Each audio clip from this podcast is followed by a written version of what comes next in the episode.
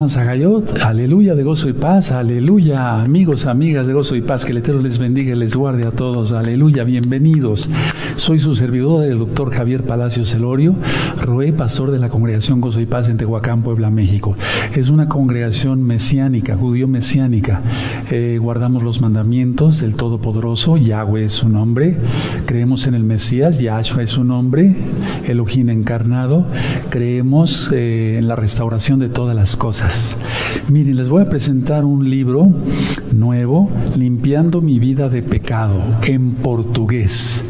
Limpiando mi vida de pecado en portugués ya está en la página gozoypaz.mx para que ustedes lo puedan bajar, copiar y regalar. recuerden que todo el material es gratis en esta congregación. En esta congregación no hacemos negocio con la palabra del Todopoderoso. Otro libro muy, muy bonito, Las dos casas de Israel en portugués. Las dos casas de Israel en portugués. Ahí está. Ahí lo tienen a su disposición también en la misma página gozoypaz.mx. Totalmente gratis. Aprovechen todo este material. En esta congregación no hacemos negocio con la palabra del Todopoderoso. Se pueden suscribir al canal. Yo no monetizo los videos. Voy a presentar otro libro. Los takanot, ¿qué son los takanot? Se refiere a los mandamientos rabínicos en portugués, los takanot en portugués. Esto eh, para los nuevecitos, bueno, es que no hay que quitarle ni agregarle nada a la Biblia. Nosotros solamente ministramos la bendita palabra del Todopoderoso desde Génesis hasta Apocalipsis. No le quitamos ni le agregamos, no guardamos, eh, bueno, no enseñamos cábala, esoterismo, ocultismo, eh, no monetizamos, no monetizo los videos. Suscríbanse, denle link a la campanita para que les lleguen las notificaciones y si les gusta denle me gusta porque así YouTube lo recomienda como un video importante ya que lo es, porque es palabra de vida eterna. Aleluya. Bueno, vamos a comenzar con el tema del día de hoy. Iniciamos el tema del día de hoy y es la continuación de Apocalipsis 12. Y bueno, ya estamos preparados realmente dos días para la fiesta de John Teruá prácticamente. Este eh, tema, quiero eh, que vayamos, vamos a empezar con Apocalipsis 12, ya vimos Apocalipsis 11. Les recuerdo que eh, revisen los videos de Apocalipsis que están en este mismo canal. Esos videos ya son más viejitos, ya bastante, pero eh, tienen material también muy importante. También revisen los temas de misterios del reino de los cielos y revisen el video El Antimashiach o Anticristo, como lo conociste, porque ahí hay mucho, mucho, muchos eh, datos también sobre Apocalipsis. Bueno, entonces aquí, por ejemplo, en Apocalipsis 12, se aparece la señal de la mujer, todo ello está explicado anteriormente, ¿sí? Aquí lo que quiero eh, eh, llegar a como tal, por eso les digo que revisen el tema del antimaché y demás, porque está explicado de las siete cabezas, los diez cuernos, todo eso. Solamente quiero eh, señalar algunas cosas. Miren, el verso 5, vamos a ver cosas bien interesantes que nunca habíamos visto. El verso 5 dice, y ella dio a luz un hijo varón que regirá con vara de, vara de hierro todas las naciones, y su hijo fue arrebatado para Elohim y para su trono. Bueno, ¿a qué se refiere? El ascenso de Yahshua. El ascenso de Yahshua HaMashiach. Ahora, el verso 6. Y la mujer huyó al desierto donde tiene el lugar preparado. Subrayen lugar preparado. Yo lo tengo subrayado con amarillo y abajo con rojo, amados preciosos, preciosos en el eterno Yeshua Mashiach. Sí, de acuerdo. Lugar preparado por Elohim para que allí la sustente por 1260 días, es decir, los tres años y medio de la gran tribulación. Ahora, anoten en sus apuntes o si no puedes ponerle una, una línea con pluma o como tú gustes, entre el verso 5 y el verso 6 hay dos mil años aproximadamente de diferencia. Entonces, el verso 5 es el ascenso de Yahshua. El verso 6 son los eventos por ocurrir, pero esos eventos ya están muy prontos. Entonces, entre los dos versos 5 y 6 hay aproximadamente dos mil años, hermanos.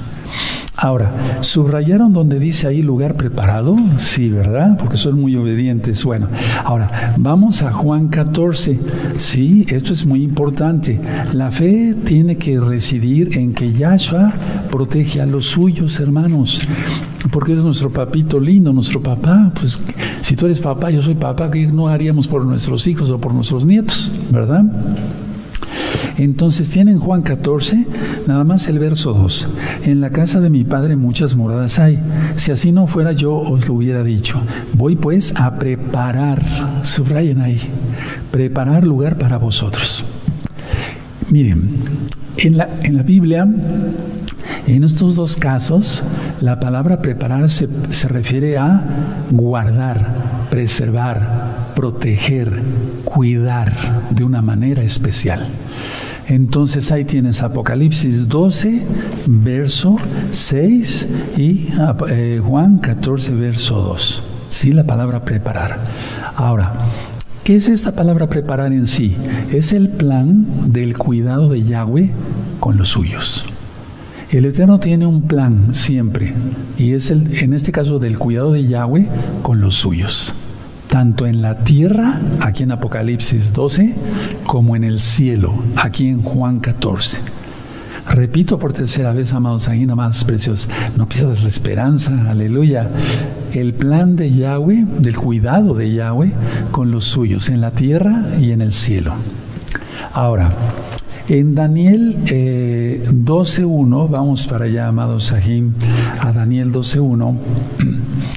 Aquí por todo lo que vamos a ver en, Apocalipsis 12, tiene que ver con esto. En Daniel 12, verso 1. Búsquenlo, los espero unos segundos. Sí, aleluya, contentos todos. Hoy es Shabbat, tenemos que disfrutarlo al máximo. Y ya, miren, dos días para la gran fiesta de John Preparados todos, amados preciosos. Sí, dice aquí en 12.1 de Daniel, en aquel tiempo se levantará Miguel, el gran príncipe que está de parte de los hijos de tu pueblo, y será tiempo de angustia, sí, eh, cual nunca fue desde que hubo gente hasta entonces, pero en aquel tiempo será libertado tu pueblo, todos los que se ya hayan escritos en el libro. Entonces, el Ruach es el Espíritu Santo, como tú lo conociste, pues no, en él no hay mentira. debemos de creerle sus promesas. Ahora, eso te refiere, te remite a Mateo 24.1 y también Apocalipsis, en este caso 12.7. ¿De acuerdo? Sí. Ahora, hay una batalla en el cielo. Actualmente está batallando Mijael, que es el príncipe del ejército de Yahweh, Sebaot. Sebaot quiere decir de los ejércitos. Por eso decimos Yahweh Sebaot, el ojín de los ejércitos con Hasatán y sus demonios. Ya se les reprenda a todos estos, a todos ellos. Entonces, la idea es esta, miren, eh, eh, el diablo como tal, Hasatán, la potestad mayor, ya como se le reprenda, va a caer. ¿Cuándo? Exactamente a mitad de la semana 70. Y en eso tenemos dudas y es lógico, el Eterno nos dejó con puntos y comas para que estemos velando como en Mateo 25, las vírgenes prudentes. Pero sí sabemos aquí que en el verso 7 eh, de Apocalipsis 12, vamos allá, Apocalipsis 12, verso 7, dice, después hubo una gran batalla en el cielo, Mijael y sus ángeles lucharon contra el dragón, y eso se le reprenda, y luchaban el dragón y sus ángeles. El verso 8, pero no prevalecieron y se halló ya lugar para ellos en el cielo. Vamos a ver cosas bien interesantes en los próximos temas, hermanos, ahora mismo. Y luego el 9, y fue lanzado eh, fuera el gran dragón, la serpiente antigua que se llama Diablo y Satanás, el cual engaña al mundo entero, fue arrojado a la tierra y sus ángeles fueron arrojados con él. Recuerda, como dice el Salmo, el justo no tendrá temor de malas noticias. Mientras más se santifica uno, menos eh, tenemos miedo a lo que viene, porque sabemos que Yahweh está con nosotros. Tienes que tener esa certeza, hermano, por eso hay que vivir en santidad. ¿Sí? Y entonces es arrojado el acusador de los hermanos en el verso 10, ¿sí? Entonces oí una gran voz en el cielo que decía, ahora ha venido la salvación, el poder y el reino de nuestro Elohim y la autoridad de su y Mashiach, porque ha sido lanzado fuera el acusador de nuestros hermanos y los que los acusaba delante del trono día y noche. Bueno, entonces, a ver, el diablo es difamador. Si tú difamas, sigues al diablo. Por eso no hay que difamar. Siempre hablar con la verdad. muchas veces la gente no entiende eso, ¿verdad? Y piensan que por decir verdades estamos difamando, pero no, eso es otra cosa. Entonces esa batalla ya se está llevando a cabo y en cualquier momento va a caer Hasatán. Yahshua HaMashiach le reprenda con todas sus huestes. Si así está el mundo, imagínense cómo va a estar entonces. Ahora, póngale una hojita ahí en, Apocalipsis y vamos a ir rápidamente a Isaías 14. Vamos para allá, amados aquí. Vamos a ver muchas citas bíblicas el día de hoy. Vamos a aprender también. En Isaías 14 vamos a ver el verso 11. Aquí está hablando de Senaquerib, ¿sí? El asirio, ¿se acuerdan? El asirio. Entonces, eh, pero se refiere también a Hasatán. Isaías 14, verso 11 dice, descendió al Seol tu soberbia y el sonido de tus arpas, gusanos serán tu cama y gusanos te cubrirán. Entonces, el diablo cae a la tierra. Caer quiere decir no tener acceso al cielo ya. Eso, a eso se refiere Apocalipsis 12 y queda restringido su poder solamente a la tierra. Pero miren el daño que va a hacer. Y sobre todo porque la gente es desobediente y no obedece al Eterno, vale la redundancia, entonces va a tener mucho más poder todavía para atormentar y hacer cuanta cosa que el Eterno le dé permiso. Los ángeles de Yahshua descienden, los demonios caen. Sí, grábense bien eso, amados preciosos, ¿de acuerdo? Entonces, vamos a Apocalipsis 20, vamos a Apocalipsis 20, por favor, y vamos a buscar el verso 2. Entonces, eh, una vez que venga Yahshua HaMashiach eh, en, una conmemoración de Yom Kippur, en el Día del Perdón, que ya se está aproximando, no me refiero que puede ser este Yom Kippur, no, tiene que pasar primero otras cosas, eso sí lo sabemos. ¿sí? Entonces, eh, el, dragón, la serpiente, Satanás, ya se le reprenda, será atado por mil años. Apocalipsis 20, verso 1 y 2. Vi a un ángel malá que descendía del cielo con la llave del abismo y una gran cadena en la mano y prendió al dragón y la serpiente antigua que es el diablo y Satanás y lo ató por mil años. Verso 3, muy importante. Y lo arrojó al abismo y lo encerró y puso en ellos sus sellos sobre él para que no engañase más a las naciones. Recuerden, Juan está hablando desde la perspectiva eh, hebrea también romana. ¿Por qué? Porque el imperio romano sellaba. ¿Se acuerdan cuando hablé de los sellos? Sí, desatar los sellos y demás. ¿De acuerdo? Sí. Entonces, para que no engañase más a las naciones hasta que fueran cumplidos mil años, después de esto debe ser desatado por un poco de tiempo. Entonces, en el verso 2 es cuando es atado ¿sí? Y luego en el verso 10 es lanzado al lago de fuego y eso es después de los mil años que Yahshua reine aquí en la tierra. Vean el verso 10. Y el diablo que los engañaba fue lanzado en el lago de fuego y azufre donde estaban la bestia y el falso profeta y serán atormentados día y noche por los siglos de los siglos. O sea, esto ocurre después de los mil años de Yahshua. Entonces, el verso 2 habla mil años antes. El verso 10 habla mil años después, ¿se dan cuenta? Sí. Ahora, vamos a Lucas 10, amados, vamos a estudiar con mucha énfasis, con mucho gozo el día de hoy. En Lucas 10, buscan el verso 18. ¿Ya lo tienen? Es muy importante, les quiero explicar algo muy importante. Sí, cuando los discípulos regresan y están gozosos, sí, y aún los espíritus inmundos, los demonios se nos sujetan en tu nombre, le dicen a Yahshua. Vamos a ver qué responde Yahshua. Juan 10, verso 18. Y les dijo, yo veía a Satanás, caer del cielo como un rayo. ¿A qué se refiere aquí? A la primera caída, no la del abismo, no, cuando va a ser atado en el abismo, no cuando va a ser lanzado al lago de fuego, no, sino que cuando ya cae la mitad de la semana 70. A eso se refiere. Y les dijo, yo veía a Satanás caer, caer del cielo como un rayo. Es decir, el Eterno es eso, es Él, el Eterno. Entonces, Él no habla como nosotros. Él es pasado, presente, futuro, pero no es que esté Él en los tiempos, sino los tiempos y las dimensiones habitan en Él. Entonces, ¿a qué se refiere el verso 18? A la primer caída de Satanás, es decir, cuando ya no tuvo acceso al, trono de Elohim. Bueno, Ahora, en Apocalipsis 12, donde estamos, Apocalipsis 12, verso 4, dice, eh, dice aquí, Apocalipsis 12, verso 4, Perfecto, dice. Y su cola arrastraba la tercera parte de las estrellas del cielo y las arrojó sobre la tierra y el, dragón se paró frente a la mujer que estaba para dar a luz a fin de devorar a su hijo tan pronto como naciese. ¿A qué se refiere este, este verso? A lo que vimos en Lucas 10, 18. Estaba esperando a que naciera Yahshua. Él sabía que vendría un Mesías, pero no lo identificaba bien. ¿De acuerdo? Bueno, ahora, quiero llevarlos a esta cita ahorita. No sé si me di a entender. Sí, si no vuelvan a revisar el video. Entonces, lo que se refiere eh, Apocalipsis 12, eh, verso 4, es a la caída de Satanás y se arrastró la tercera parte de los ángeles, que eran de Yahweh y ahora son demonios. Bueno.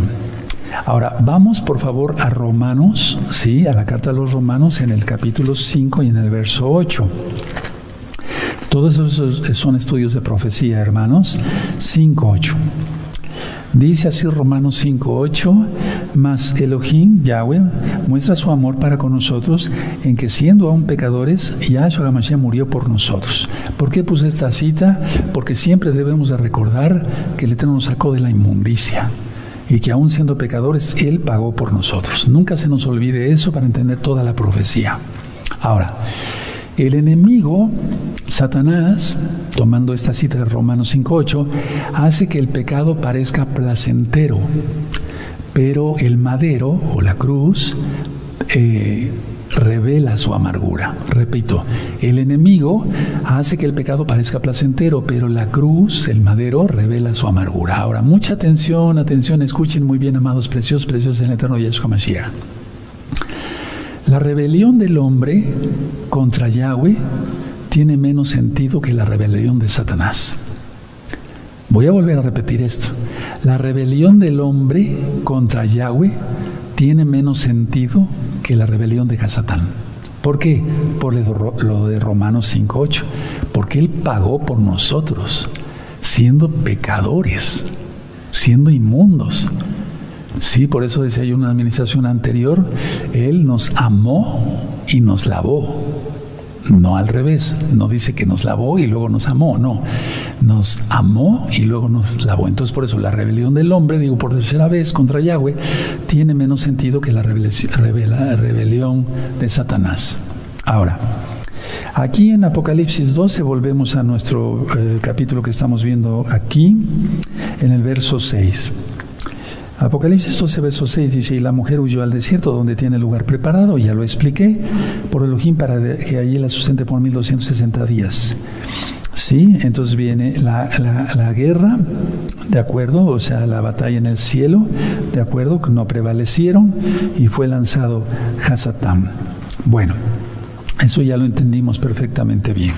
Ahora, eh, aquí me gustaría dar eh, una una, una, breve explicación de esto.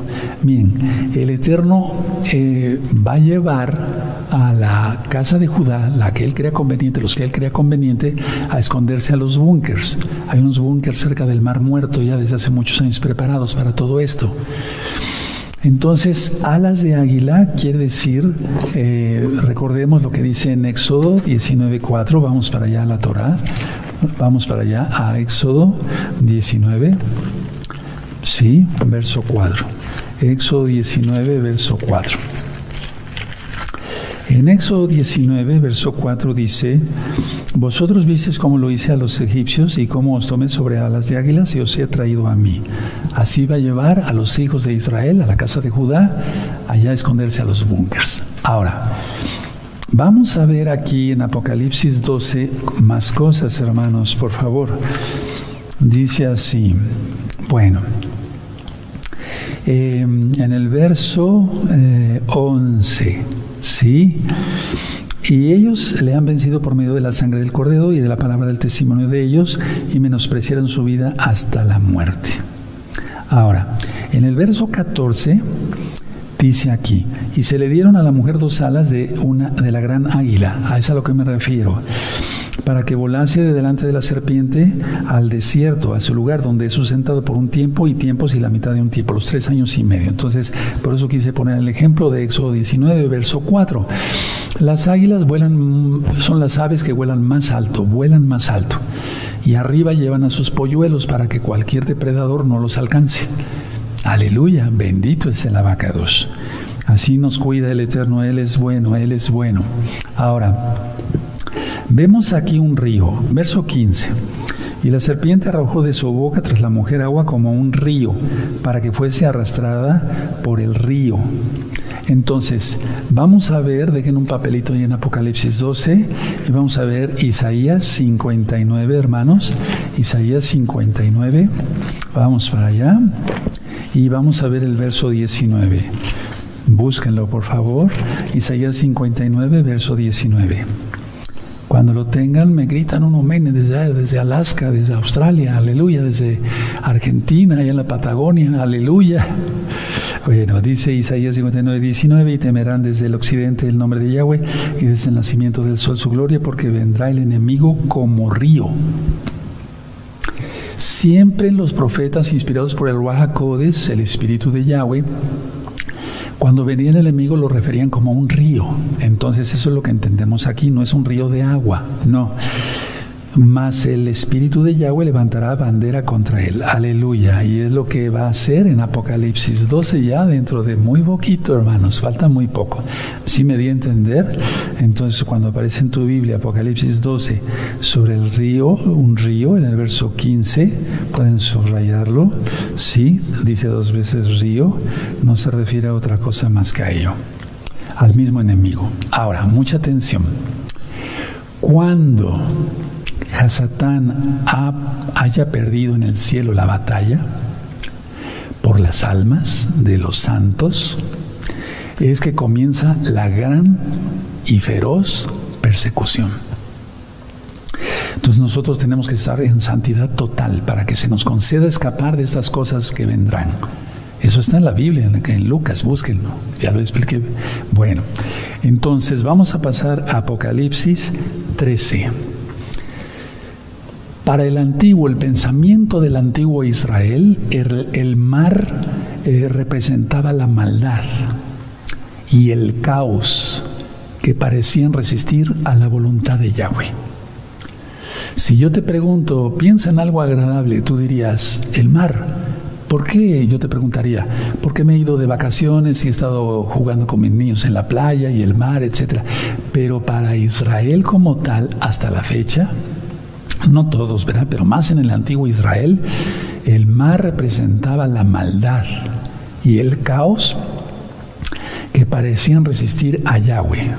Vamos entonces a ver estas citas para que las vayan anotando. Salmo 74, vamos para allá. Salmo 70. Y ahorita es que voy a explicar algo mucho, muy importante. Todo es importante, hermano, no perdamos el hilo de la administración, la atención. Salmo 74, verso 12 y 13. Sí, búsquenlo, yo los espero. Salmo 74, verso 12, 13. Si no eres muy diestro para buscar en la Biblia, ve anotando las citas. Salmo 74, verso 12 y 13 dice, Pero Elohim es mi rey desde tiempo antiguo, el que obra salvación en medio de la tierra. Dividiste el mar con tu poder, quebrantaste cabezas de monstruos en las aguas. Entonces, ese se refiere a la, apertura del mar rojo, la, persecución que tenían sobre, o sea, sobre, sobre los israelitas, sobre el, ejército egipcio. Entonces, siempre ha representado como lucha, como maldad, como caos. En este caso fue libertad, pero de todas maneras fue una gran presión. Ahora, vamos adelantito ahí al Salmo 89, vamos a, a ver el Salmo 89 y en el verso 8 y 9. Búsquenlo, está adelantito, hermanos. Salmo 89, verso 8 y 9. Perfecto, sí. Oh Yahweh, Elohim de los ejércitos, ¿quién como tú? Mi camoja, Donai, poderoso eres Yahweh y tu fidelidad te rodea. Tú tienes dominio sobre la braveza del mar. Cuando se levanta sus ondas, tú las sosiegas. Y eso es lo que hizo Yahshua en el Tiberiades, porque Él es el Todopoderoso. Entonces, te das cuenta siempre la mentalidad, hasta en los salmistas, es el mar algo eh, tempestuoso y más los apóstoles como vieron esa braveza del mar allá en Tiberíades, es el, el mismo mar, el mar de Galilea. Ahora vamos a buscar Isaías, por favor, Isaías 57, perdónenme, Isaías 57 y vamos a ver el verso 20. Sí, Isaías 57, verso 20. ¿Ya lo tienen? Uno, dos, perfecto, ya lo tienen, son muy listos. Pero los impíos son como el mar, ¿te das cuenta? Esa era la mentalidad en tempestad, que no puede estarse quieto y sus, sus aguas arrojan cieno y lodo. Entonces esa es la mentalidad judía. Ahora, mucha atención. Del lugar identificado con la maldad, el caos, la resistencia, la rebeldía, la braveza, es que sale la bestia. Sí, recordemos lo que dice Apocalipsis 13, vamos para allá. Me paré sobre la arena del mar y vi subir del mar una bestia Ahora entendemos por qué, sí, pero el mar se refiere también multitud de gentes. Anótenlo todo lo que son nuevecitos. Multitud de gentes. Sí, multitud de gentes. Bueno, y ya está explicado todo esto con puntos y comas en el tema del antimashiach o anticristo, como tú quieras, para que lo localices más rápido en este mismo canal. Ahora, vamos a ir a Daniel, hermanos, otra vez al profeta Daniel y vamos a buscar el capítulo 7 y en el verso 7. Vamos para allá. 7, 7. Sí, bien. Entonces la multitud de gente sale la bestia.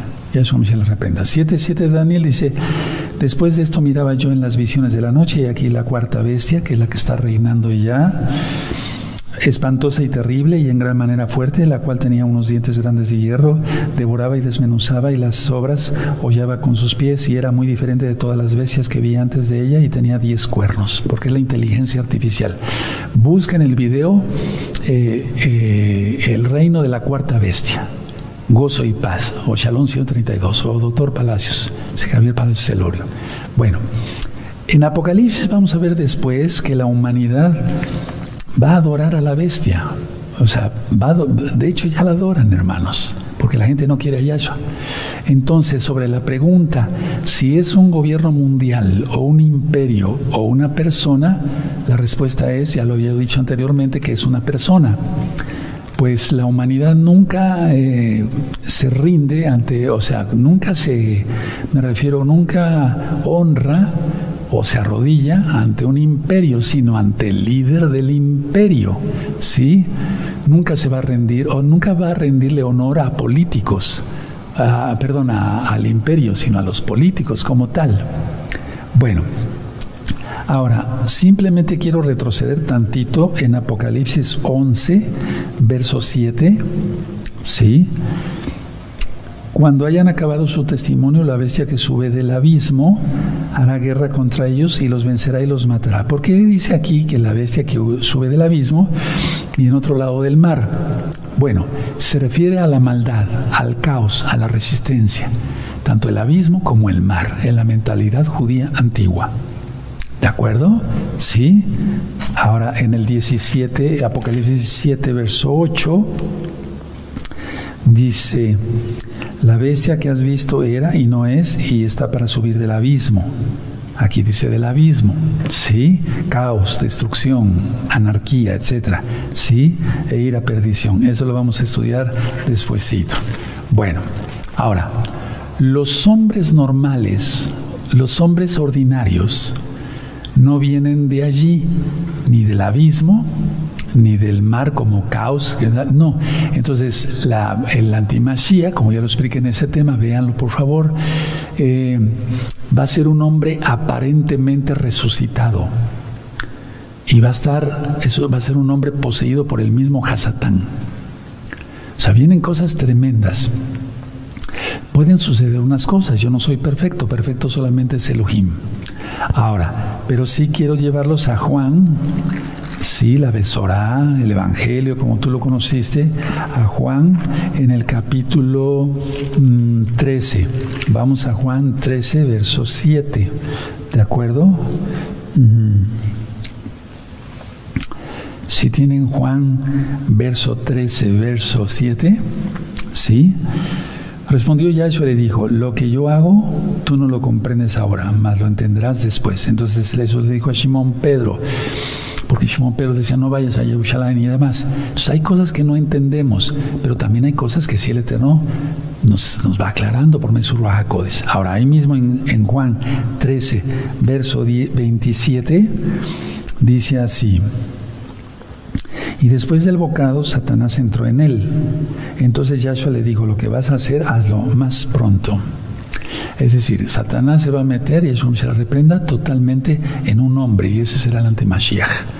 Ahora vamos a segunda de Tesalonicenses. Sí, segunda de Tesalonicenses, amados.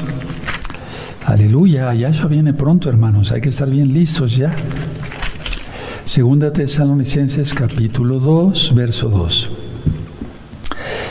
Pero no os dejéis mover fácilmente de nuestro modo de pensar, ni os controléis ni por espíritu, ya lo expliqué, ni por palabra, ni por carta como si fuera nuestra, en el sentido de que el día del Señor está cerca, el día del Adón está cerca, o sea, la gran tribulación. Y eso quiero recalcarlo una vez más porque falta poco tiempo.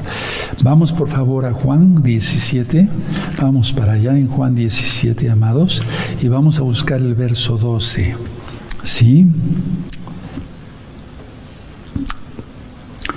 Dice Juan 17, verso 12, cuando estaba con ellos en el mundo, yo los guardaba en tu nombre a los que me diste. Yo los guardé y ninguno de ellos se perdió, sino el hijo de perdición para, la que, para que la escritura se cumpliese. Y eso está, te remite al Salmo 41, 9. Entonces, por eso, cuando uno realmente se consagra al Eterno, ya nada nos puede arrebatar de las manos de Yahshua. Pero cuidado si pecamos, no pequemos. Ahora, los quiero llevar a Segunda de Corintios, por favor. En Segunda de Corintios, en el capítulo 11 y el verso 14. Y recuerden, cómo se va a disfrazar como ángel de luz, como un hombre muy bueno, pues va a engañar a la humanidad. De hecho, ya está todo. Entonces, 2 de Corintios 11, 14, 15, y no es maravilla porque el mismo Satanás se disfraza como ángel de luz, así que no es extraño si también sus ministros se disfrazan como ministros de justicia, cuyo fin será conforme a sus obras. Tremendo, ¿verdad? Por eso todos los que somos pastores, roín, saquenín, ancianos, encargados de obra, tenemos que dar el ejemplo. Ahora, mucha atención. Elohim Yahweh no va inventando cosas a medida que se desarrolla la vida. No, Él tiene ya todo en sus benditas manos. Vamos por favor a Primera de Pedro. Le estoy dando muchas citas para que ustedes tengan mucho, mucha base bíblica, sí, amados, y entonces no te turbes. Y que nada te turbe. Entonces, primera de Pedro, vamos ahí a primera de Pedro, capítulo 1 y en el verso 20. Sí, ya destinado desde antes de la fundación del mundo, pero manifestado en los posteriores tiempos por amor de vosotros. Todo lo tiene ya preparado el Eterno. Y entonces el libre, libre, albedrío, ¿dónde queda? Sí, el libre albedrío lo respeta el Eterno. Por eso dice, he puesto delante de ti la vida o la muerte, tú eliges. Torah o no Torah, tú eliges. Shabbat o domingo, tú eliges kosher o carne de puerco, tú eliges. O sea, sí, me doy a entender, tenemos libertad de albedrío. Ahora vamos a Efesios, entonces el Eterno va inventando cosas según va surgiendo la vida y que diga él desde el cielo, ay, ya surgió esto, entonces voy a inventar esto o voy a crear esto. No, todo está creado ya, todo ya está dado. Ahora, Vamos a buscar Efesios y vamos a buscar el capítulo 1 y el verso 4. Dice así, según nos escogió en Él antes de la fundación del mundo para que fuésemos santos y sin mancha delante de Él. Pues es un privilegio. Le damos toda Gabal eterno por su inmensa misericordia, por su inmensa compasión. Apocalipsis 17, vamos para allá, amados preciosos. Apocalipsis 17, verso 8. Lo que ya leíamos hace un momentito, dice aquí. La bestia que has visto era y es y está para subir de la misma. O sea, miren que, como dice, e ir a perdición y los moradores de la tierra, aquellos cuyos nombres no están escritos desde la fundación del mundo. En el libro de la vida se asombrarán viendo la bestia que era y no es y será. Tremendo, ¿verdad? Ahora vamos a Mateo 25. Entonces el libre albedrío sí, sí existe, sí, pero el Eterno ya tiene, ya tiene programado todo. Mateo 25, verso 34. Entonces el rey dirá a los de su derecha, venid benditos de mi Padre, da el reino preparado para, vuestro, para vosotros desde la fundación del mundo. Todo lo tiene preparado el Eterno ya. Y entonces tú dirás, entonces, ¿qué caso tiene vivir? O si pecamos o no pecamos. No, el Eterno quiere que no pequemos. Sí, el Eterno quiere que nos guardemos para Él. Entonces, siempre en la Biblia pasando otras cosas, eh, pero hablando sobre lo mismo, los que persiguen serán perseguidos. Aleluya. Ahora, vamos a ver Apocalipsis 13 otra vez, vamos para allá, amados. Creo que ahora sí eh, vamos a aprender mucho más todavía. Apocalipsis 13, amados preciosos, sí. El verso 11. 13, 11. Después vi otra bestia que subía de la tierra y tenía dos cuernos, semejantes a los de un cordero, pero hablaba como dragón. He dicho que están los dos papas todavía, Benedicto y Francisco. Bueno, pero la cosa es esta, a ver, vamos a ver. No se refiere tanto a eso como tal, aunque sí, pero más bien es el poder político, anótenlo, y el poder religioso. ¿O no es acaso Estado Vaticano? ¿O no acaso tiene su propio banco, su propia moneda? Dense cuenta, es poder político y religioso, esos son los dos cuernos, ahí está. Y luego con dos, imagínense. ¿Sí quedó claro? Dos cuernos, poder religioso y político.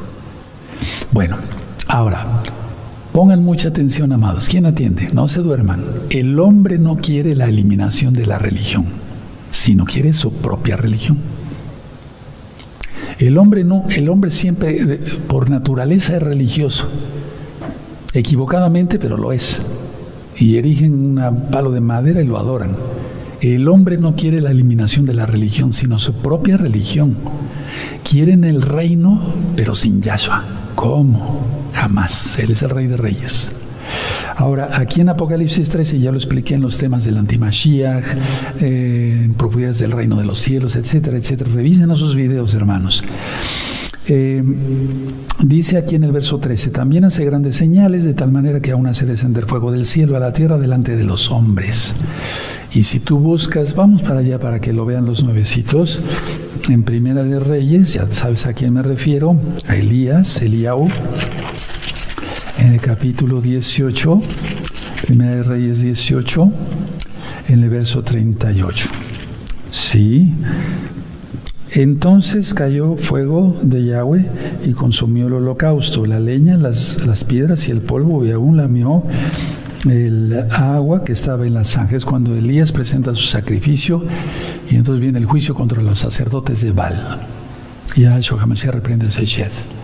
Ahora vamos a Éxodo 7 para recordar eso también en la misma Torah. Éxodo, vamos a ver Éxodo 7. Bendito es tu nombre, es precioso escuchar también, estudiar las parashot. Conéctense todos los sábados a las 10 de la mañana se aprende muchísimo. Y aunque volvamos a repetir el ciclo, decimos, ay, sí, ya se me había olvidado eso, ¿sí o no? ¿Verdad? Al menos que alguien tenga una mente muy brillante y si no se le pase ni una coma, bueno. Éxodo 7, verso 9. Verso, eh, eh, Éxodo 7, eh, bien vemos aquí como cuando se presenta ante el faraón, vemos cómo eh, también el Eterno permite que haya señales. Sí, no quiero abondar esto para no, no, no distraerlos. Entonces, eh, ahí eh, se vuelve el agua sangre, etcétera. Eso también lo van a hacer los dos testigos y demás. Pero a lo que voy es que los magos eh, imitaban, los magos de Egipto imitaban todos estos milagros. Pero en realidad no, o sea, todo eso es farsa, es visión, es cosmos. Hay una serie sobre cosmos para que la vean. ¿De acuerdo? Sí. Bueno. Bendito es el abacados. Bueno, no los quiero confundir con tantas eh, otras citas. Miren, Yahweh nos advierte una cosa. A ver, ¿qué nos advierte? Vamos a Deuteronomio, por favor. Vamos a Deuteronomio en el capítulo 13. Vamos para allá, Deuteronomio 13. No me lo prendes, por favor, saquen. Deuteronomio 13 aquí los falsos profetas. Puedes ponerle ahí en Deuteronomio falsos profetas. ¿Sí? Falsos profetas, le puedes poner ahí como subtítulo. Y entonces ahí tú vas a leer del verso 1 al 5 que si, si hay un falso profeta, ese tiene que ser muerto. Así de fácil. ¿Cómo va a ser el falso profeta, el principal, digamos, por así decirlo, de Apocalipsis 13? Sí, pues tiene que morir. Pero vamos, es un decir porque va a ser lanzado vivo al lago de fuego. Ahora, vamos, o sea, se refiere a muerte, me refiero a muerte eterna. ¿Sí? Ahora vamos a Mateo 7. Mateo 7, verso 22 y 23. Mateo 7, 22 y 23. Muchos me dirán en aquel día, Señor, Señor, ¿no profetizamos en tu nombre y en tu nombre echamos fuera demonios y en tu nombre hicimos muchos milagros? Esto ya lo he ministrado mucho, pero no suficiente. 23. Y entonces les declararé, nunca os conocí, apartados de mí, hacedores de maldad. Entonces, si se menciona el nombre de Yahweh, de Yahshua, hay que cumplir toda la bendita Torah. Toda la bendita Torah. Porque, pues aquí está que muchos eh, hacen milagros. Sí, yo he visto muchos milagros, tú también, ustedes también. Pero no es una garantía de salvación, es a lo que voy. Sí, porque va a ser muchos milagros falsos, la bestia. La primera y la segunda, sobre todo la segunda. Ahora, vamos al Salmo 6, amados. No sé si me di a entender por qué estoy poniendo estas citas. Sí, porque muchos dirán, bueno, hicimos muchas cosas, muchos milagros, pero ¿y la salvación? ¿Cómo? ¿Verdad? Salmo 6, el Salmo 6, el verso 8. Salmo 6, verso 8. Apartaos de mí todos los sacerdotes de iniquidad, porque ya voy a oído la voz de mi lloro. Anótelo, subrayenlo, hermanos. Ahora vamos hacia Mateo 24. Mateo 24, 24. Si no son muy diestros, vayan anotando las citas. Después revisan el video y le van poniendo pausa y estudian otra vez el video. Mateo 24, 24 porque se levantarán falsos Mashiach y falsos profetas y harán grandes señales y, prodigios, sea, milagros, de tal manera que engañarán, si fuere posible, aún a los escogidos. Y viene la bestia. Ya está prácticamente reinando, pues. Ahora, vamos a segunda de Tesalonicenses y ahorita ya vamos a pasar a otra cosa. Segunda de Tesalonicenses, amados, pero no quería pasar sin dejar, o sea, que no viera, que viéramos estas citas, es a lo que me refiero. Segunda de Tesalonicenses 2.9.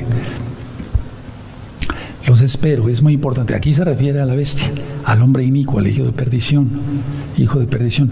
Segunda de Tesalonicenses 2.9. Inicuo, cuyo advenimiento es por obra de Satanás, con gran poder y señales y prodigios mentirosos. Ahí lo tienes. Sí, o sea, milagros. ¿De acuerdo? Bueno.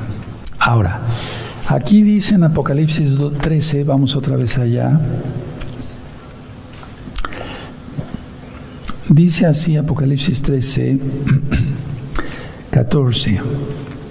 Y engaña a los moradores de la tierra con las señales que se ha permitido hacer en presencia de la bestia, mandando a los moradores de la tierra que le hagan imagen a la bestia que tiene la, la idea de espada y vivió y se le permitió infundir, esto es muy importante, aliento a la imagen de la bestia para que la imagen hablase e hiciese matar a todo aquel que no la adorase.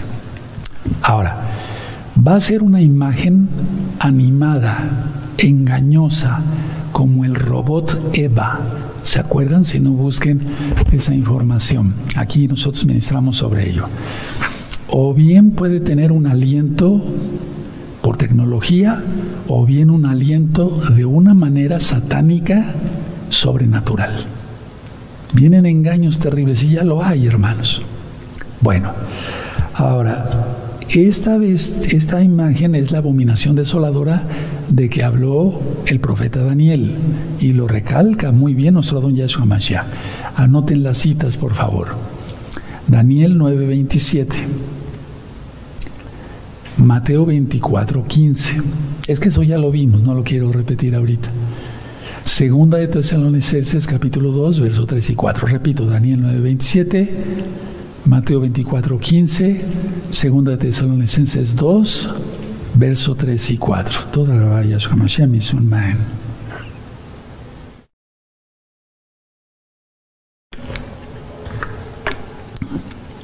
¿Sí las anotaron? Bueno, ahora voy a tomar un dulcecito para lubricarme la garganta. Cuando se meta la abominación, o sea, la bestia, meta la abominación, la imagen, pues, y eso será, la abominación desoladora, esto traerá atención, el juicio de sellos, trompetas y copas.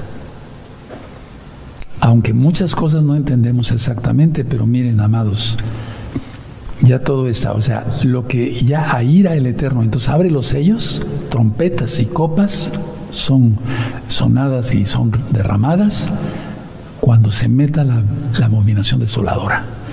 También les dejo de tarea, es mucho, muy importante, la marca de la bestia. Busquen marca de la bestia, Shalom 132, gozo y paz, doctor Palacios. Eh, miren, porque miren el verso 16, y hacía que a todos, pequeños y grandes, ricos y pobres, el verso 16, libres y esclavos, se les pusiese una marca en la mano derecha o en la frente y que ninguno pudiese comprar ni vender sin el que tuviese la marca, uno, o el nombre de la bestia, dos, o el número de su nombre. Son tres cosas.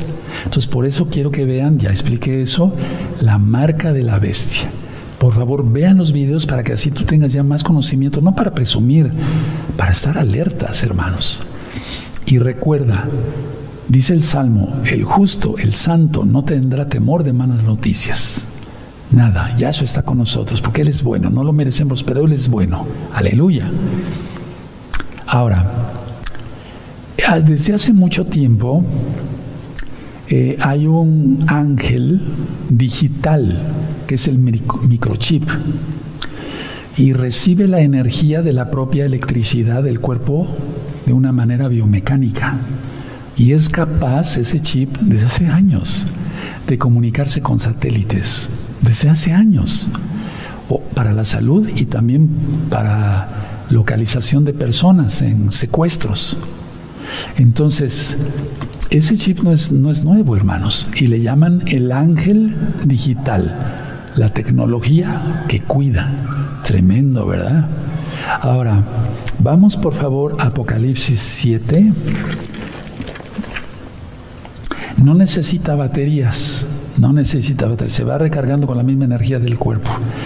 Tremendo. Bueno, vamos a Apocalipsis 7, perdón. Vamos allá a Apocalipsis 7. Voy, como que voy de una cosa hacia otra, pero es sobre el mismo tema, hermanos.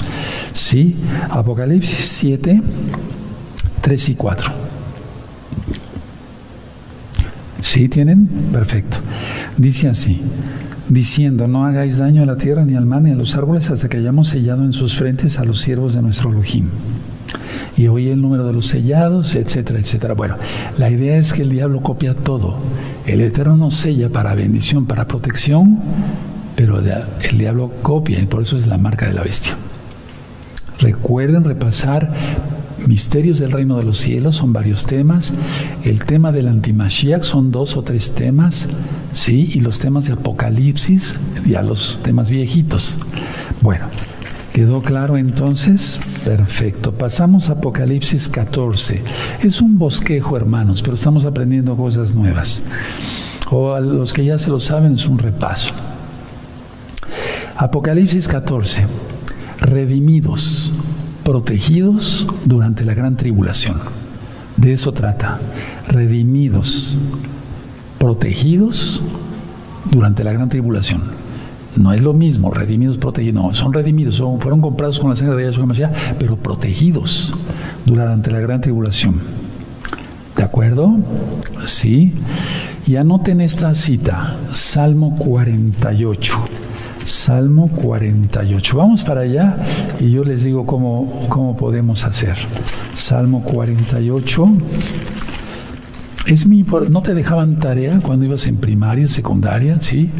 Es lo mismo aquí, es una escuela, es una yeshiva, por así decirlo. Tenemos que aprender y tienes que estudiar también por tu lado, ¿de acuerdo? Bueno, el Salmo 48 está hablando de Jerusalén. A ver, quiero decirles eso. ¿Verdad? Van a subrayar, no voy a leer todo el Salmo, pero vamos, ustedes lo van a leer en casa, en casita, yo ya lo leí en casa varias veces, van a subrayar con amarillo, por favor, yo les sugiero eso, esto, el verso 1 dice en la segunda parte, en la ciudad de nuestro Elohim, en, el, en su santo, en su monte santo, su monte Kadosh, ¿Sí? Luego en el verso 2, en el monte de Zion, subrayen. Sí, la ciudad del gran rey, ahí mismo. ¿De acuerdo? En el verso 8, como lo, oímos, así lo hemos visto, en la ciudad, subrayen en la ciudad. Sí. Luego en el verso 9, al final dice, en medio de tu templo. Sí. El verso 11, se alegrará el monte Sión. ¿Sí? En el verso 12, anda alrededor de Sión. ¿Sí? ¿De acuerdo? Miren cómo dice el 14, muy bonito. Yo tengo subrayado todo el verso 14. Porque este Elohim es Elohim nuestro eternamente y para siempre. Él nos guiará aún más allá de la muerte. Aleluya. Bendito es Yahshua Mashiach. Ahora vamos a ir a Isaías 24. Vamos para allá. Es que estudiar profecía tenemos que estudiar también muchas citas, porque si no, no quedaría sin base, pues. Isaías 24, verso 23. La luna se avergonzará y el sol se confundirá cuando Yahweh de los ejércitos reine en el monte de Sión, en Jerusalén, y delante de sus ancianos será glorioso. Se está refiriendo a Apocalipsis 14. Anótalo ahí, hermano. Apocalipsis 14. Sí, vean cómo los profetas tuvieron muchas visiones hermosas. Aleluya. Ahora ya hemos visto muchas veces esta cita, pero vamos para allá. Vamos al libro de Joel, por favor. En el 232. En el 232. El monte de Sión. Jerusalén, en Jerusalén. Entonces Joel 2.32 dice, todo aquel que invocar el nombre de Yahweh será salvo. Ya lo ministré, porque en el monte de Sión y en Jerusalén habrá salvación, como ha dicho Yahweh, y entre el remanente al cual él habrá llamado. Esto es cuando él ponga sus pies en el monte de los olivos, muchos se van a arrepentir, ya lo expliqué. Ahora vamos al libro de Abdías. Por favor, busquen a Abdías. Como es un profeta que no se lee mucho, por así decirlo, solamente tiene un capítulo, entonces em, traten de, de buscar una concordancia, ¿de acuerdo? Sí. Bueno, Abdías, pero es que Abdías tiene mucha profundidad. Vamos a leer el verso 17. Mas en el monte de Sión habrá un remanente que se salve está hablando de cuando Yahshua venga. ¿Se dan cuenta de lo que digo? ¿Abrías? Sí, mas en el monte de Sion habrá un remanente que se salve y será santo. Kadosh, y la casa de Yahweh, eh, perdón, y la casa de Jacob recuperará sus posesiones. Está hablando cuando venga Yahshua en Yom Kippur, un Yom Kippur, no sabemos cuándo. Sí, y luego vamos a leer el verso 21. Y subirán salvadores al monte de Sión para juzgar al monte de Sab y el reino será de Yahweh. O sea, el Eterno va a declarar esto, esto ya está ministrado. Y es que todos los que venimos de judíos sefarditas regresaremos allá. Miren, en el caso del verso 20, mas los cautivos de este ejército de los hijos de Israel poseerán los de, eh, lo de los cananeos hasta Sarepta, y los cautivos de Jerusalén que están en Sefarad poseerán las ciudades del Negev. Aleluya. O sea, todos los que vienen, venimos de judíos sefarditas, iremos hacia allá. Aleluya, es una profecía para los sefarditas. Bueno, ahora vamos a Miqueas, por favor. Vamos a Miqueas. Vean cómo todos hablaron del, último día, o sea, cuando venga Yahshua. Bueno, no del último día, pero sí cuando venga Yahshua. Del último día de la gran tribulación. Miqueas capítulo 4, verso 1. Tremendo, ¿verdad? La suma de tu palabra es la verdad, dijo el rey David. Miqueas 4.1, acontecerá en los posteriores tiempos que el monte de la casa de Yahweh será establecido por cabeza de montes y más alto que los collados y correrán a él los pueblos. Pero eso va a ser lógico ya directamente en el milenio y todos adorar a Yahweh, eso está en Zacarías 14, y celebrar la fiesta de Sukkot, que ya ¿Cuánto falta? 15 días, prácticamente. ¿Verdad? Ahora, ahí en Miqueas también vamos a ver el verso eh, 4, pero ahí en el 4 en el 7, verso 7, 4, 7 de Miqueas. Y pondré a la coja como remanente y a la descarriada como nación robusta, y Yahweh reinará sobre ellos en el monte de Sión desde ahora y para siempre. Aleluya. Es cuando Yahshua ponga sus pies en el monte de los olivos, hace el juicio de las naciones, se instaura, él instala, instaura el milenio y empieza precisamente el milenio. Ahora, Volviendo a, Apocalipsis 14, vamos para allá, amados preciosos. Aquí vemos los 144 mil, ya está ministrado un tema también sobre ello, igual que Apocalipsis 7. Eh, pueden buscar los 144 mil eh, en este canal Shalom 132. Bueno, entonces, los 144 mil son como Daniel, como el profeta Daniel y sus compañeros que fueron preservados del fuego. Anoten la cita. Daniel 3, verso 19 al 25. ¿Quién estaba con ellos? Yahshua. Repito, Daniel 3, verso 19 al 25. Aleluya. Ahora, en Mateo 24 vienen cosas tremendas. No te separes del rebaño. Gozo y paz nos salva, pero aquí aprendemos Torah, oramos unos por otros, nos bendecimos unos por otros, eh, se mandan WhatsApp y en las redes sociales están comunicando, o sea, no hay como estar dentro del rebaño. No dejaros de congregaros como algunos tienen por costumbre, ¿se acuerdan? O sea, tenemos que estar congregados, hermanos. Mateo 24. Mateo, gozo y paz no salva a nadie, no, no, no, no, no, no, no, salva Yahshua.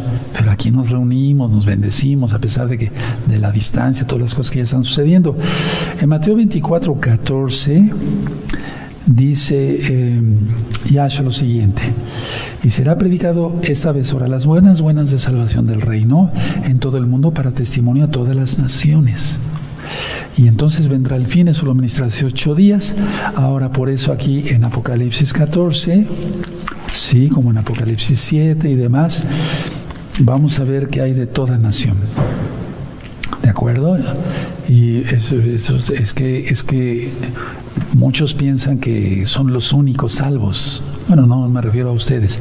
No, hay cantidad de salvos que ni siquiera tenemos el gusto, el privilegio de conocer, hermanos. ¿De acuerdo? Ahora, todo esto que ministré ahorita, eh, lo último, lo último, lo último es antes de su segunda venida de Yahshua. Miren, atención, la fornicación espiritual va acompañada de fornicación literal. O sea, alguien que empieza a fornicar espiritualmente va a acabar fornicando físicamente.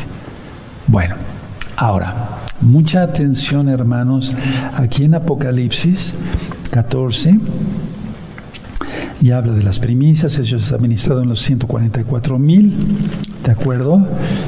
Entonces, es muy importante, permítame buscar el, verso. Bueno, pueden, vamos a seguir el estudio. Miren, la copa de la ira de Yahweh, eso es muy importante, porque ya vamos a pasar a Apocalipsis 15. La copa de la ira de Yahweh va a ser vaciada, o sea, no me refiero a las copas, a las copas, las siete copas, la copa en general se refiere al juicio del Eterno sobre esta tierra perdida y pecadora. Vamos al Salmo 75, verso 8. Al Salmo 75, verso 8. Si ya lo encontraron, me esperan tantito. Sí, aleluya. 75, 8. porque el cáliz está en la mano de Yahweh y el vino está fermentado. Sí, es decir, que ya se echó a perder en pocas palabras, no tanto que esté bueno. Ahora, Jeremías 25, 15. Jeremías 25, 15. Búsquenlo, los espero. Sí. ¿De acuerdo? Amén. Porque así me dijo Yahweh, Elohim de Israel, toma de mi mano la copa del vino de este furor y da a beber de él a todas las naciones a las cuales yo te envío. El profeta Jeremías profetizó para ese tiempo y para este tiempo que viene.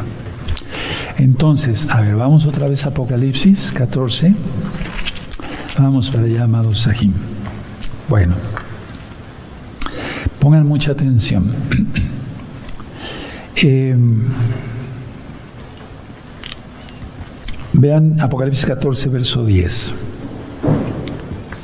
Dice, él también beberá el vino de la ira de Elohim, que ha sido vaciado puro en el cáliz de su ira, y será atormentado con fuego y azufre delante de los ángeles, santos ángeles, y del cordero.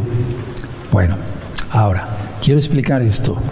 Yahshua HaMashiach tomó la copa voluntariamente, por eso sufrió. Repito, Yahshua HaMashiach tomó la copa de la ira de Yahweh voluntariamente, por eso sufrió. Ahora, aquí es diferente. Yahshua HaMashiach, repito por tercera vez, la tomó voluntariamente. Aquí, los atención, los enemigos de Yahshua, de Yahweh, son forzados a tomarla. O te la tomas o te la tomas. No sé si me doy a entender. Vean la diferencia. Aleluya. Cuando dice la mies está madura, ¿de acuerdo? Por ejemplo, aquí en el verso 15 dice, y del templo salió otro malach, otro ángel. Malach quiere decir, o ángel quiere decir mensajero para los nuevecitos, clamando a gran voz al que estaba sentado sobre la nube, mete tu voz y ciega. ¿Sí? Porque la mies está madura. Quiere decir que se secaron, se marchitaron las uvas, no sirven ya no sirven, están prácticamente para la basura. Aunque ya es la hora de administración, vamos a avanzar. ¿Quieren? ¿Sí? ¿Gustan que sigamos adelante? Bueno, ahora vamos a ver Apocalipsis 15. Entonces sí quedó claro, Yahshua tomó la copa voluntariamente. Aquí no, aquí son forzados. ¿Sí? O te la tomas o te la tomas. ¿De acuerdo? Bueno, Apocalipsis 15. Aquí Yohanan eh, recapitula varias cosas. Por eso he dicho, atención, que Apocalipsis no está en un orden estrictamente cronológico, porque aquí en Apocalipsis 15 es una recapitulación de varias cosas. Los ángeles de las siete plagas, pero quiero comentar algo muy importante. Vamos, antes de eso, vamos a Levítico 26, ahí en la bendita Torah, Levítico 26. No menospreciemos, por favor, o sea, no minimicemos más bien, no minimicemos, es la palabra correcta, la gran tribulación, hermanos, va a estar horrible. El justo no temerá a las malas noticias. Tenemos que estar pendientes de todo lo que va sucediendo en el mundo. Busquen Levítico 26, verso 17. 26, 21 les dije, ¿no? Levítico 26, verso 21. Levítico 26, verso 21. ¿Sí? Si anduviereis conmigo en oposición y no me quisiereis oír, yo añadiré sobre vosotros siete veces más plagas según vuestros pecados. Por eso son siete trompetas, en este caso ya las trompetas, y siete copas. Anótelo, todo tiene base en la Torah. El que no estudia Torah no entiende todo el, nada del Brihadashah, del nuevo pacto. Ahora, lo que sí quiero ver con ustedes es esto, hermanos. El verso, eh, el verso 1. Vi en el cielo otra señal grande y admirable, siete ángeles que tenían las siete plagas, basados a Levítico 26, 21. Postreras, porque en ellas se consumaba la ira de Yahweh. 2. Vi también como un mar de vidrio mezclado con fuego y a los que habían alcanzado la victoria sobre la bestia y su imagen y su marca, recuerden revisar ese video y el número de su nombre en pie sobre el mar de vidrio con las arpas de Elohim. Ahora, porque lo, que da a entender con fuego y demás es un, es un mar de vidrio de un color rojizo. Y es que representa la liberación del pueblo de Israel cuando pasó por el Mar Rojo. Es el mar de los juncos, pero los juncos le dan un color rojizo al mar. Por eso se llama Mar Rojo. Y entonces esta será la liberación final del pueblo de Yahweh de un mundo pecador y perseguidor. Y la victoria sobre la bestia. Ahora, la victoria sobre la bestia son los mártires descritos en Apocalipsis 7, anótenlo, ya lo vimos. 9 al 17, también lo vimos en el tema del Natsal. La victoria sobre la bestia son los mártires descritos en Apocalipsis 7, verso 9 al 17. Ahora, aquí en el verso 3 está el cántico, y cantaban el cántico de Moshe, siervo de Elohim, el cántico del Cordero, diciendo, grandes y maravillosas son tus obras, Elohim todopoderoso, justos y verdaderos son tus caminos, Rey de los Kedoshim, de los santos. ¿Quién no te temerá, oh Adón, y glorificará tu nombre? Pues solo tú eres santo, por lo cual todas las naciones vendrán y adorarán, eh, porque tus juicios se han manifestado. Entonces muchos piensan que el cántico es diferente. No, el primero y el segundo canto, por así decirlo, es el mismo. El cántico de Moshe, el cántico del Cordero, es un solo verso, el verso 4. ¿De acuerdo? Bueno. Eso ya también lo estudiamos en Apocalipsis capítulo 5, en, estas mismas rectas finales. Ahora, muchos que eh, dicen, no, la ley de Dios es esto y el otro y ya pasó, no, no, no, no, no. Vamos a ver qué dice la Biblia. Hagamos caso a la Biblia, hermanos. No hay gente que no quiere obedecer al Todopoderoso y es parte del antimachía, porque el antimachía es contra la Torah. ¿Sí? Romanos 7, verso 12, perdón. Romanos 7, verso 12, miren. De manera que la Torah, la verdad, es santa. Kadosh. El mandamiento es Kadosh, justo y bueno. O sea, es perfecto. No necesita corrección, como dice el Salmo 119. ¿Sí? Ahora, en el, en el cántico, dice aquí en el verso 3 de Apocalipsis 15, grandes y maravillosas son tus obras. Elohim, etcétera, empieza a decir la, adoración, grandes y maravillosas son tus obras, o sea, se refiere a la, la creación. Y también se refiere a los caminos de Elohim que son justos y verdaderos. ¿Sí? Y, aunque no refiere, no sé si refiera, eh, te refieres a, a Éxodo 15, verso 1, pero te podría referir también al Salmo 19. Vean qué bonito. A ver, vamos a ver otra vez verso 3. Y cantan el cántico de Moshe, siervo de Elohim, y el cántico del Cordero, diciendo, grandes y maravillosas son tus obras. Adón, Elohim, Todopoderoso, justos y verdaderos son tus caminos, Rey de los santos. Aleluya. Entonces, conclusión, el verso 4, y perdón por el lapsus, es el cántico de Moshe y el cántico del Cordero.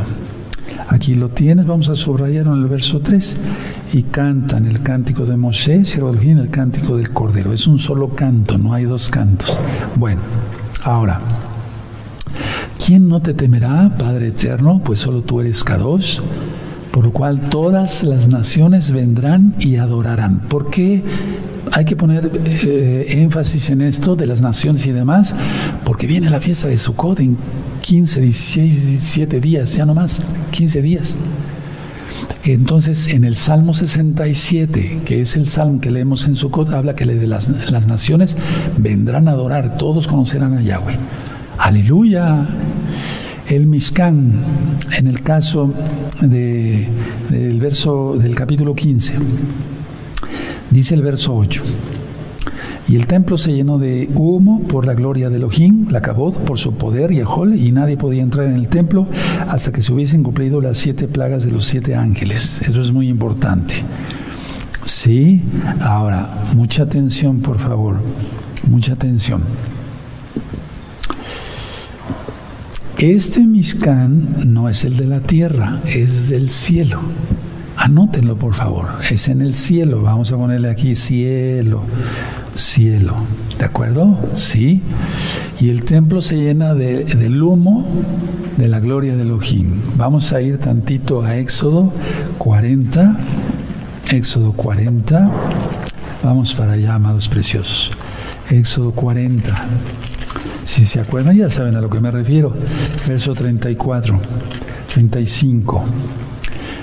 Dice, entonces una nube cubrió el Mishkan de reunión y la gloria de Yahweh llenó el Mishkan. Y no podía Moshe entrar en el Mishkan de reunión porque la nube estaba sobre él y la gloria de Yahweh lo llenaba. Entonces, estando la gloria de Yahweh, nadie puede entrar ni puede salir. Bueno, nada más bien nadie puede entrar. Aquí Moshe no pudo entrar. En Apocalipsis 15 se narra lo mismo. Nada más que ese Mishkan del que habla Éxodo era aquí en la tierra. El Mishkan del 15 es el templo, es en el cielo. El templo eh, hasta que se hubiesen cumplido. Entonces dice, el templo se llenó de humo por la gloria de Yahweh y por su poder. Aleluya. Bendito es el abacados. Bueno. Y termino con esto, hermanos.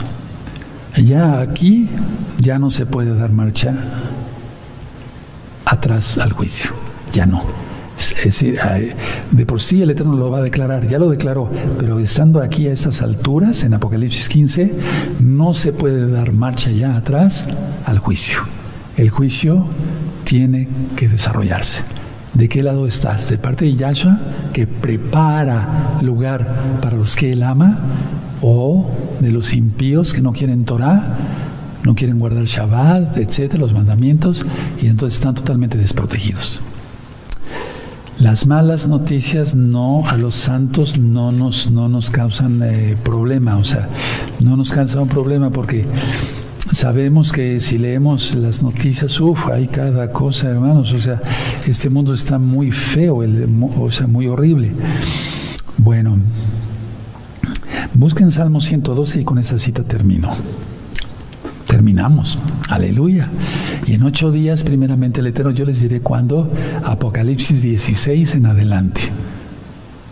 Vamos a ver cosas bien hermosas, todavía falta mucho. Digo hermosas porque todo es palabra del Eterno. Salmo 112, sí. Vean cómo dice el verso 1. Muy dichoso el hombre que teme a Yahweh y en sus mandamientos se deleita en gran manera. Está hablando eh, de que el, el, Eterno bendice a los santos. El verso 7. No tendrá temor de malas noticias. Su corazón está firme, confiado en Yahweh. No tememos. Si que se cerró el gas allá en Europa y eso y el otro, y aquí y allá. Y nosotros también hemos pasado tribulación. Yo estoy orando ahorita por muchos hermanos que mandan mensajes con los ancianos, con el Roy Luis con los amados eh, Roim, etcétera. Y me dice, eh, Roy, por favor, díganle a aquel Roy de Palacios que ore por esa situación, por eso. Hay tribulación. Bueno, pero a pesar de eso, no tememos. Yahshua es nuestro Adón, nuestro Mashiach, nuestro todo. ¿Quién es Yahweh Sebaot? Levanten sus manitas para bendecirlos y con gozo siempre. Llevaré cada Adonai Yahweh, Peshmereja Yadonai Yahweh, Panabeleja Bijuneja Isadonai Yahweh, Panabeleja Bijuneja Beasheleja Shalom. Que Yahweh te bendiga y te guarde, que Yahweh, haga resplandecer su rostro sobre ti y tenga de ti compasión levante sobre ti su rostro y te dé shalom, paz, shalom. En el nombre bendito de Yahshua Mashiach, hecho por fe, amén, amén, aleluya. Ahora seguirá nuestro amado Saquen en turno con el Sidur, ¿sí? Y es muy importante, amados, por favor, revisen Apocalipsis los videos viejitos, el antimashiach o anticristo, como tú quieras, para que lo... Digo como tú quieras porque así eh, lo pusimos para alcanzar almas, es la verdad. Pues para qué nos puso, para qué nos puso el Eterno, ¿no? Y luego, pero la gloria es para Él, el Eterno. Y luego, eh, los temas de misterios del reino de los cielos. Shalom Ahim, les deseo lo mejor. Y Shabbat Shalom, Shabbat Shalom y Shabbat Shalom. Y listos ya para las benditas fiestas de Yahweh. Amén. Shalom. Aleluya.